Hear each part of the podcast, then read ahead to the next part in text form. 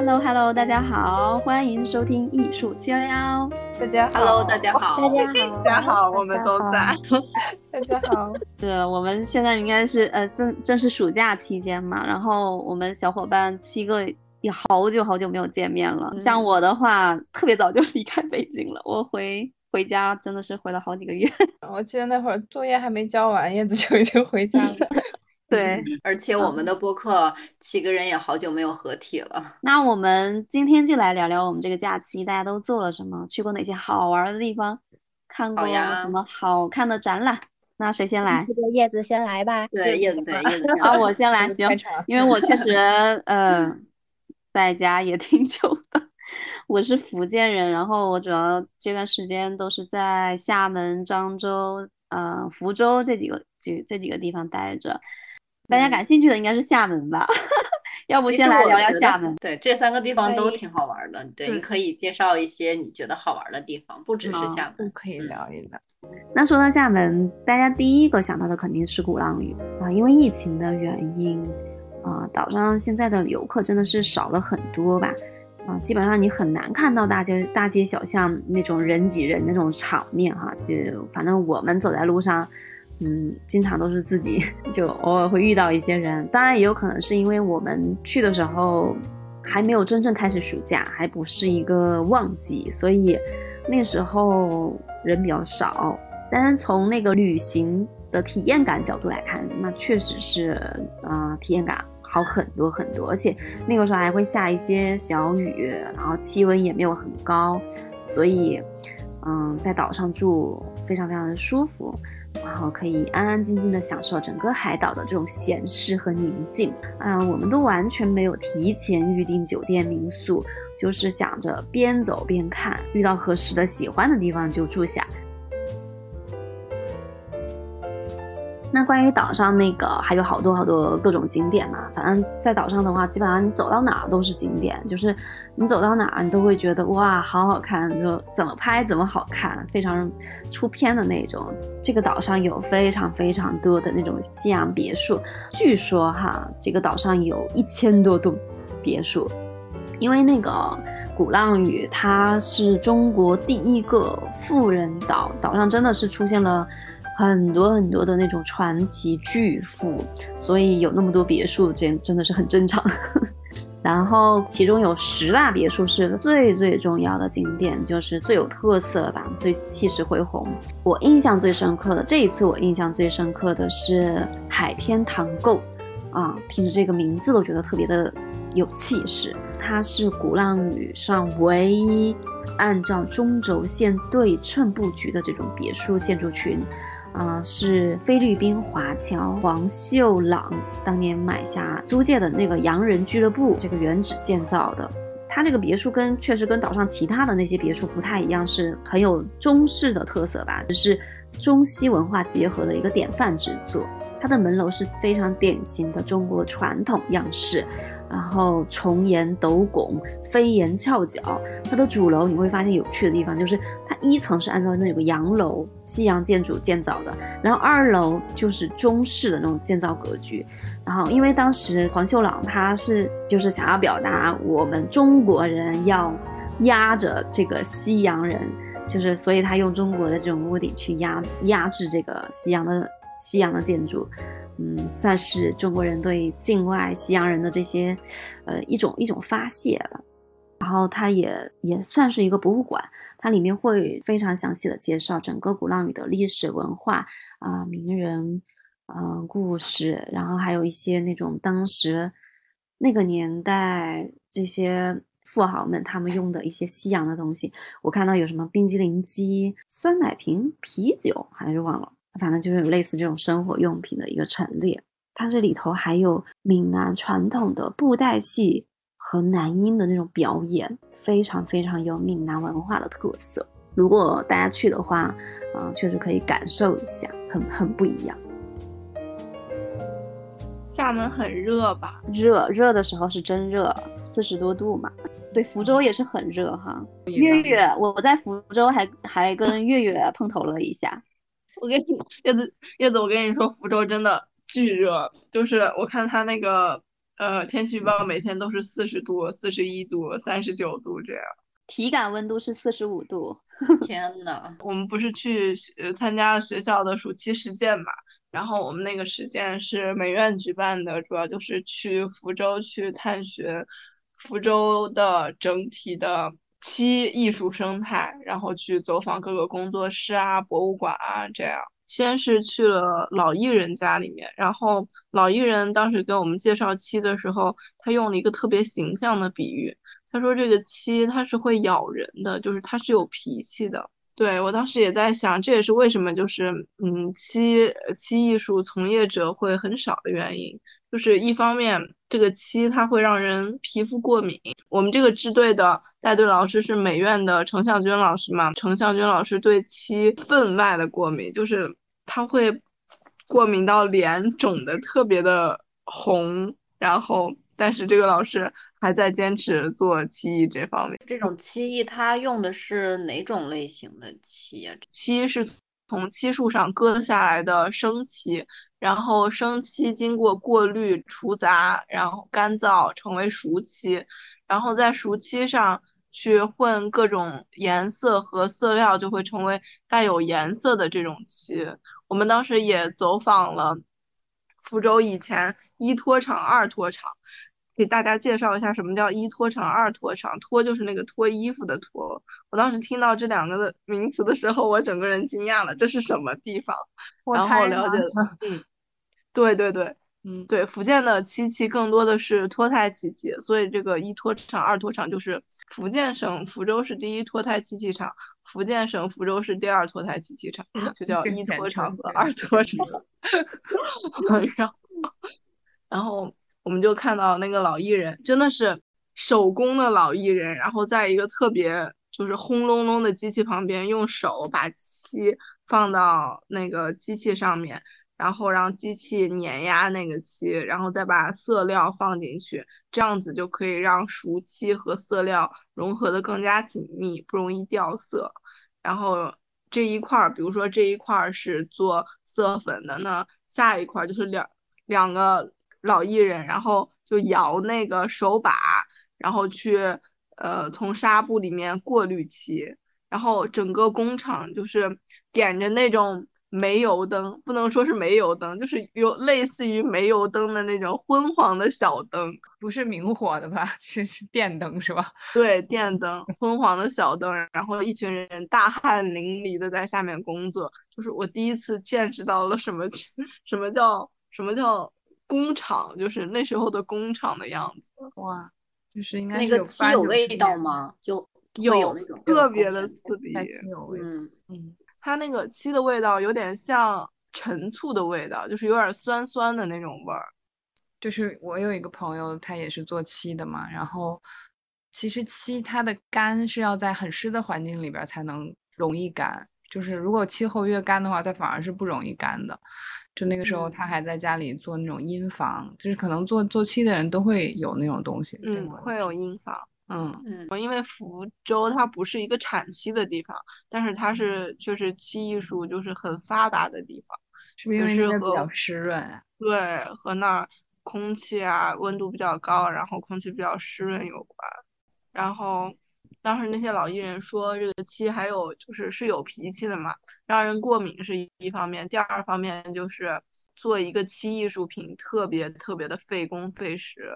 它分为好多步，你首先要准备一块呃模板，然后在模板上裱麻布，然后还要上灰，就是上粗灰、中灰、细灰。每个灰上完之后还要打磨，还要晾晒，就这个打磨和晾晒的时间就会很长很长。然后上完灰之后还要上那个上一层生的黑漆啊，然后上完黑漆又要等它晾干。然后打磨，然后再上推光漆，然后又要晾干，又要打磨，就相当于就是一般正常的话，有的漆器制作一件时间的话，它可能要两三年，这一件漆就一件小的这个漆画或者器物才可以做成。有的有的老艺术家可能他做一一幅漆画就断断续续用了二十几年，这样一幅画才能做成，就它的工序是特别的。耗时特别的磨人耐心，那你有了解就是他们的这个销售情况怎么样吗？对，这个也是我想说的，因为它这嗯。个特别的耗工耗时嘛，其实嗯。它不太符合这种市场的逻辑，因为其实市场有一个逻辑量产，就它会比如说像潮玩呐、什么的，可能它把 IP 品牌附在那里，然后它就可以在工厂生产很多，但是漆艺术品、漆工艺不能这样，所以它第一个是耗时，它这个生产进度就会拉得很长。就是很多漆的这个老艺人在介绍漆工艺的时候，他们都会说，这个漆是相较于陶瓷来说，更能代表中国的一种工艺品。因为在河姆渡遗址其实是发现了一件漆的工艺品的，而且时间非常的久远。之后在无论的夏商、周朝，然后春秋战国时期，这种漆工艺品一直是特别的，怎么说呢，就是生产的很多。在汉代的时候，这个漆工艺品相当于是一个顶峰吧。在明清的时候，它又是一个呃，相较于顶峰的位置。所以漆它的耐久性和坚硬度是很好的，是吗？对，如果一件漆工艺品它做出来了，它的保存情况就是可以不用像油画那么的严格，然后它嗯可以保存时间很长，就是两三百年，这样是没有问题的。我记得我之前也看过一个呃展，但是它有一部分就是大漆的做的那些什么首饰啊，然后一些茶盘啊、碗啊，还有首饰盒啊。但是呢，从从从形式和颜色上来看，一般都是可能黑色、红色，呃多一点，所以就觉得好像又不够现代，它的设计感好像又会觉得跟年轻人有点脱离。我不知道你这次看之后有有没有这种感觉？嗯，因为黑色、红色这个漆其实是漆它能就是最普遍能调出来的颜色，因为生漆它就是经过过滤之后变成熟漆的第一步就是黑色，所以黑漆是嗯最普遍的，也是价格相对比较低的一个漆的颜色。漆它的颜色比较暗嘛，就比如说像那种就是亮度高的这个漆，它的价格也是会很高的。你觉得你会喜欢漆器，或者是想要收藏一些漆艺的东西吗？哎呀，这个就说到点儿上了。就是我当时在走访的时候，其实有百分之七八十的这个工艺吧，都是都比较老套，就是在做茶盘呐、就是茶具啊，然后还有家具啊这样子。但是也会有百分之二三十的艺术家，他是用漆画来做现当代的这个画作的。呃，遇到一个艺术家，然后他是由嗯福建和台湾那边的 TT 艺术画廊代理的，然后他就是在西班牙展览自己用漆画做的这种当代艺术品，也是会做的很抽象。但是由于漆自己本身的性质，所以它那个抽象的花纹其实和油画是有一定区别的。月月有体验吗？这次做漆吗？嗯，没有。是不是就体验了一下捞扇子？对啊，对，扇子我要是啥？跟大家分享一下那个用漆颜料做扇面的那种感觉。第一次看到那个扇面的时候，我就觉得好漂亮，是那种流动的那种水溶性的颜料，然后附着在扇子上面的感觉。当时我们微微的体验了一下，它的流程是这样子的，它会把那个漆颜料就一点点，然后沾一点水，先把它稀释了。然后再把这个颜料倒到水面上，你可以倒很多这种颜色，嗯，这种颜色就是你自己配就好。但是它那个漆的颜料，你只能倒一点点，因为倒多了它就会沉到水面上。但如果只倒一点的话，它就会浮在水面上。做扇面也很简单，就是把一个空白的扇面直接压到水面上，让水表层的那个漆颜料附着在扇面上。然后晾干，这样子一个扇面就做好了。让我想到一些美甲的方法。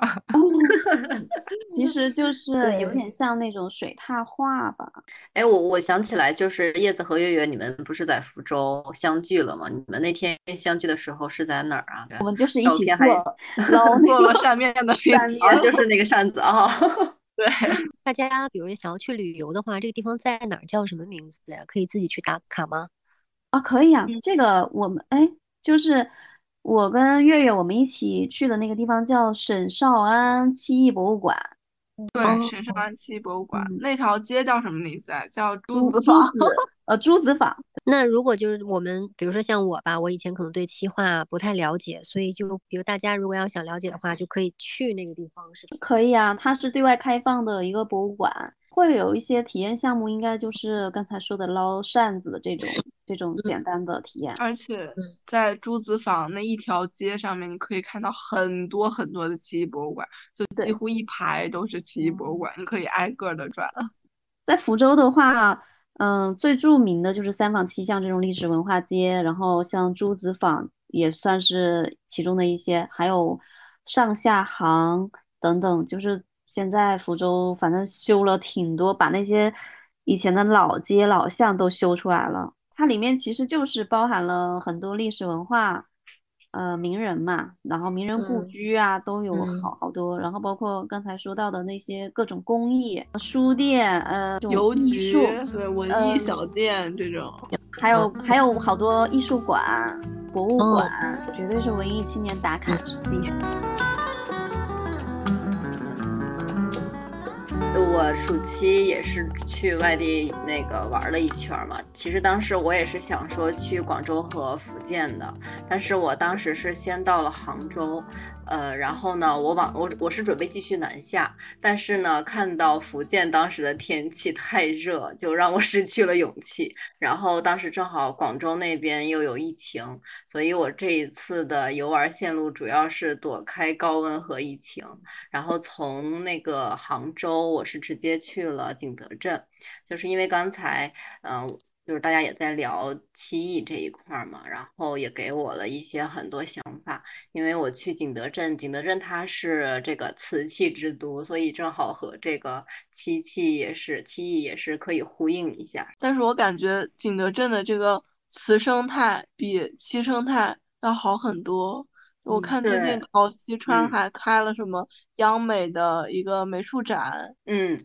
就是我，因为我去了景德，其实我去景德镇是为了去它边儿上有一个浮梁县，它是有一个这个大地艺术节，那，嗯这个我们一会儿再说。我先说一下景德镇，就景德镇，我觉得是我一个特别意外的一个收获。嗯，它整个这个城市的氛围就会感觉这是一个文青聚集地，而且它的这个，它把这个词的这个生态，我觉得就是完全给盘活了。就好多这种青年的艺术家或者是在校大学生都会到当地去创业。我记得就是呃，当时我在那个陶溪川文创街区，这个陶溪川文创街区特别像北京的七九八，就是它里边也会有咖啡厅，然后还有餐厅，然后还有一些这种瓷器特别精致的这种小店呀，然后文创店啊之类的。就让我比较惊呆的是，它在这个文创街区里边成立了一个呃全国首家的这种呃陶瓷抖音电商的直播基地。就是很多大学生在这个陶溪川，他会摆一些这种小摊，就自己创作的这种东西，他会摆在自己的摊位上去售卖。然后他们也是为了扶持这些大学生的创业，就会呃直接好像是跟一些。主播吧，就这种电商主播去签约，然后我在就是晚上傍晚的时候去逛这个园区的这些集市的时候，就看到很多这种主播，他们拿着手机去直播，然后在摊位上面就是 去帮着这些直接卖家去售卖，对，而且他们就是用瓷和陶，然后就是这种材质，然后去创作一些我们就适合年轻人消费的一些品类。就我看到很多，嗯呃，就是比如说有这个嗯杯子啊、碗啊、碟啊什么的，还有小扇子或者是首饰，然后也有布艺，就各种各样的那个摊位，然后就整个就是设计的感特别强，然后去那块儿就特别的好淘，特别好过。说的我好想嗯去。一个是这个地方，然后还有一个是景德镇的雕塑瓷厂，它那块儿有一个叫做乐天集市。这个乐天集市其实开了好多年了，它是固定的时间是在每周六的上午，然后就是在这个瓷器厂里边，也是像那个陶溪川一样，它是摆着这种那个地摊，然后大家来就青年艺术家就出来售卖。然后，哎呀，我就觉得整个的这个氛围特别好。我就现在比较后悔的就是当时没有多买一些就是有设计感的那种东西。回来以后问你有没有背回来一些？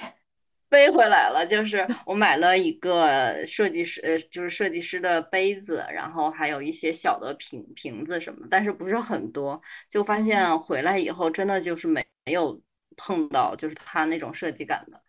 在淘宝上面也淘不到。哎，但是 他们是不是自己有开网店呀？就是那边他们做的人也都有开。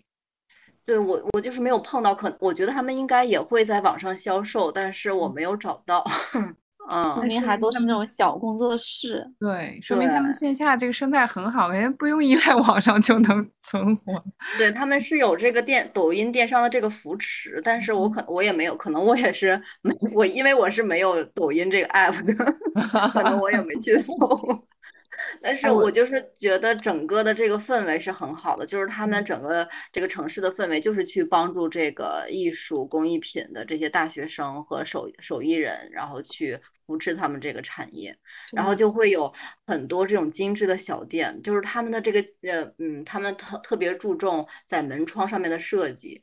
就是跟他们的这个呃产出的这些瓷器啊、陶器啊的整体风格会搭配，就有很多那种精致小店特别出片儿。就呃，对我上次咱们不是开会的时候也说了，就它也这个景德镇也绝对是这个红砖墙爱好者的天堂，就它的建筑好多全都是用红砖砌的，整个的这个氛围就特别好出片儿。而且我还推荐一个博物馆，就是景德镇的御窑博物馆。它这个整个的建筑风格就是用红砖砌成的这种拱形建筑。它除了里边的展以外，它它的这个建筑本身就是很值得观赏。它这个御窑博物馆呢，就是建在它这个御窑厂里边，因为御窑厂它是明清时期专为宫廷生产这种御用瓷器的地方嘛。所以它的这个御窑博物馆就直接是在这个原址旁边建立的，它里边也是主要陈列了一些呃元明清的这种官瓷呃的这些作品，而且比较好玩的是它的这些呃呃这个展览里边的作品就都是当时这个官窑落选的贡品瓷，就比如说这个元代的青花。然后明代的一些釉里红啊、斗彩啊之类的，因为当时就是呃在明代的时候吧，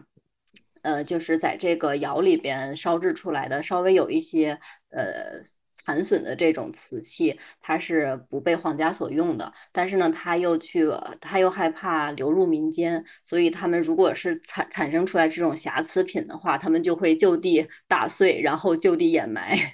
但是就是到了那个到了清代的那个乾隆年间，而乾隆皇帝就是对于这种残次品呢提出了一种不同的处理方式，就是会把一些次等的瓷器，然后他不去运往京城，他就会在当地出卖。对，所以它里边里边展示的全都是呃这个碎片，然后修复成的这种作品。哦，我记得故宫当时还出过一个展，就是拿那个宫廷里的和景德镇那边修复的，然后做这种嗯纹身的那种。对，就是嗯对，是的，就当时我也是在想说，那这个修复的怎么就是能破成这个样子？后来才明白是他之前是因为次等的，他是故意去摔碎的，然后从碎片里边修复出来的，所以我就觉嗯得那些修复师也好厉害呀。哦，对，我这次其实主要是去为了参，就是参观一下这个呃艺术在浮梁，然后他们举办的这个大地艺术节，因为大家可能都知道，就是呃越后期有的大地艺术节。它也是日本的这个策展人北川富朗，然后在这个越后期有举办的，呃，两千年开始吧举办的一个大地艺术节。然后我也是通过了解，然后是发现，呃，这个北川富朗他是作为中国的这个大地艺术节的这种顾问，然后来跟中国去合作的。然后我当时也是觉得说挺有意思，因为我没去过日本的大地艺术节，然后我就想说在中国的这一块我来看一下。它它是提前要预约的，呃，他在一个小程序上预约，呃，上午和下午分别有两场，然后每一场呢，他只有十五个人，就十五个人一组，然后导览就会带着这一组人，呃，就是进入到乡间，然后去听导览去那个讲解这些作品。然后他他那个作品就是散落在这种田野间，是吧？就是户外的嗯，对，也有室内的，有有有建筑吗？什么的？嗯有。对嗯，它是分两条线，一个是室内的作品，一个是户外的作品。然后它是呃，这个大地艺术节是从去年开始的第一届，然后今它应该是每一年都会举办，不像月后汽友它是三年一届。就是他会邀请呃很多艺术家来到当地的这个县里边有一个叫韩溪村，他会到呃村子里边，根据村子的这个整个地貌、人文、人文呃习俗、历史，然后去创作作品。呃，我我就简单的说两个作品吧，一个就是呃马岩松创作的，它叫《大地之灯》。其实那个就是，如果一大家一搜大那个艺术在浮梁的话，都会 看到那个已经，我觉得已经成为一个浮梁的一个地标了。呃，因为它那边的特色是产茶的，它就会有大量的这种茶田。这个大地之灯呢，就是在一个茶山上边，然后呢，呃，茶山上面它耸立了几棵树，然后当时呢，就是村民们就觉得说，这个树呢，就放在这个茶田里边，就感觉有点突兀。然后我就觉得比较，呃，马岩松比较厉害的就是他真的很会用这种巧思，他就把这个树，呃，用的就是去创作的时候呢，把这个树当成了一个灯的灯芯，然后在这个树的旁边围了一圈儿，呃，半透明的这种就是薄膜，然后就是顶如就是树是灯芯，然后膜这个薄膜像是一个灯罩。然后正好笼罩下来，它就叫大地之灯。然后它晚上是会可以亮光的，就在茶田的这个顶上边。我再说一个室内的吧，室内的，然后有一个作品呢是向阳的，呃，它是用就是废旧的这种老屋子，然后它在屋子里边呢就是刷了很多层，大概有十几层的这个漆，它每一层漆呢是不同的颜色。然后这个向阳呢，他就呃也是在这个韩溪村呃住了大概有四十多天，然后了解了这些韩溪村村民的日常生活和历史，然后他就会把村民们的这种状态，然后还有一个故事，像一个有一个故事线一样，然后呢就是把它刻在墙上，因为它墙它刷漆是刷了十几层，它每一层都不呃就不同的颜色，所以它的就是像是在墙上刻画一样，就整个这个屋子就是它的画板，然后它刻出来，呃，这些村民的这些故事，我就觉得特别的巧妙。就比如说，呃，这个房间它会有一个木质的窗户，那这个窗户的下边儿这个呃窗窗户呃怎么讲叫窗台吧？窗台的下边呢，它就会呃刻出来几个树状的这个绳子，绳子上就吊着这些鱼，就像是村民刚打回来的鱼，它就整个结合的很巧妙，我觉得。我全都是用漆做的吗？呃，对，它是刷了漆，然后呃在墙上去刻，因为比如说我第一层刻一层呢，它是粉色的，呃红色的，那我再往里边儿刻是白呃黄色的啊，然后它做漆器的那种，有一对点。对，哎，它就是用这个，漆那种感觉。嗯，但它的漆是大漆吗？还是说只是墙漆？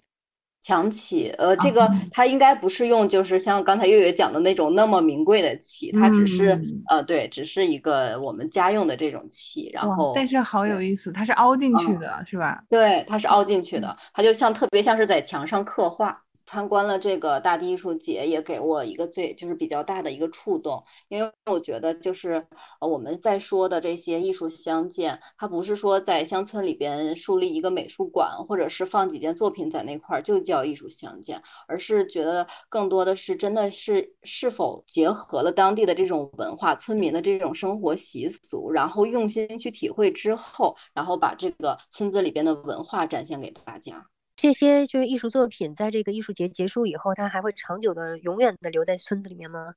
呃，它有的是会留下，可能是呃，对，有的是会留下，然后也会去定期的维护，因为它现在可能是一年要准备一次艺术节，所以有的艺术品可能是需要撤下来，然后换其他的艺术品。但是像我刚才说的这两件艺术品，它是一直保存的。那比如说浮梁这个地方，呃，在这嗯个艺术节前和后会有很大的不一样吗？会给这个浮梁本地带来多大的一些，比如经济，无论是社会上面的一些效益吗？对，我这个也是跟导览也在聊过这件事儿。他说，呃，这个艺术节举办了之后，呃，到我之前，我上一次来的时候，他说引来了呃两三万的游客。而且他嗯们这个村子就是以产茶为主嘛，然后也嗯会去呃根据他们村子的这些特色，然后做一些文创的开发，所以也嗯是为当地的这些村民去提升一些他们的这个收入啊。就是会留下长久的实打实的一些变化哈。而且他哦们那些说，他们那些村民也特别的可爱，就是嗯在艺术节开展的时候，他们都会去做这种自自愿去做志愿者。据导览说，啊、那个村民们都很骄傲，就跟大家在介绍啊，这是我们村子的对历史，然后怎么样怎么样，就是每个人就是因为这个艺术节，然后把大家的这种情绪都调动起来了。就嗯是一种呃乡村，然后呢，从而建设起来的一种自我的一个肯定和自信。我觉得，呃，景德镇是我的一个特别意外的收获，因为我之前吧总觉得，呃，就是因为没有去过这个地方，我就会觉得说它就是一个做瓷的、做陶的一个这样的一个城市。但是去了以后呢，我其实还挺怀念的。就我和我老公已经想，我们就说相约还是要会再去的，而且下一次就真的要淘淘更多的这些好玩的东西。就它整个的这个生态，它的这个环境，就会给人一种活力，呃，活力满满，然后有点儿文艺。啊，反正就是很年轻的一种状态，觉得它的整个感觉就是很很有活力，我是非常推荐这个地方的。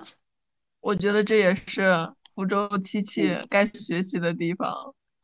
我去浙江这次待的时间还挺长的，然后中间有一站是在杭州待了三四天，然后就搜到了一个天目里美术馆，它的这个整体的氛围有一点像我们的北京的这个三里屯儿，它就是一个商业和艺术的一个综合体，里边也有一些咖啡馆啊，然后书店啊、买手店啊这种。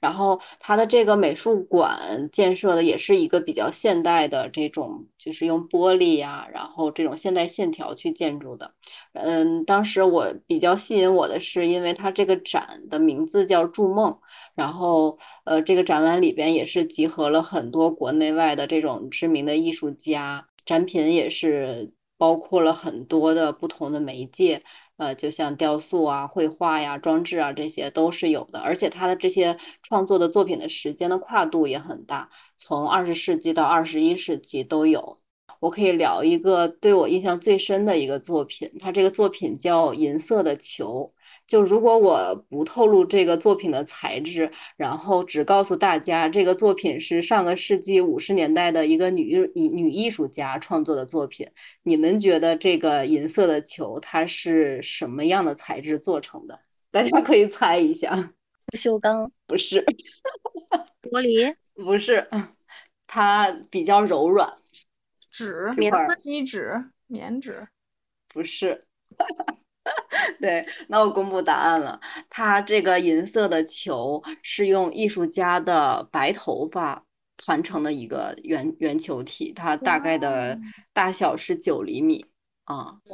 哇，这个太意外了。对，就是我当时看这个作品的时候，它是特别郑重的摆在一个呃木质的基座上，然后展签上它写的是银色的球，似乎跨越了艺术家人生的长度，也展开了人们对于绵长的历史的想象。就是我觉得我看到这个作品的时候，一方面我觉得这是艺术家个人他年龄增长的一种纪念，但是另一方面我又觉得，其实很多女艺术家她是既有呃情感细腻的一面，但是她同时又给人一种特别强的力量感。我就会觉得这个发丝也是可以承载人这么强烈的这种情感的，它是嗯一种超越照片、超越物品的另一种情感联系。所以就是当时我看到这个作品的时候，我真的为之一振。哇哦，就他作品是小的，但是他的那个力量真的好强。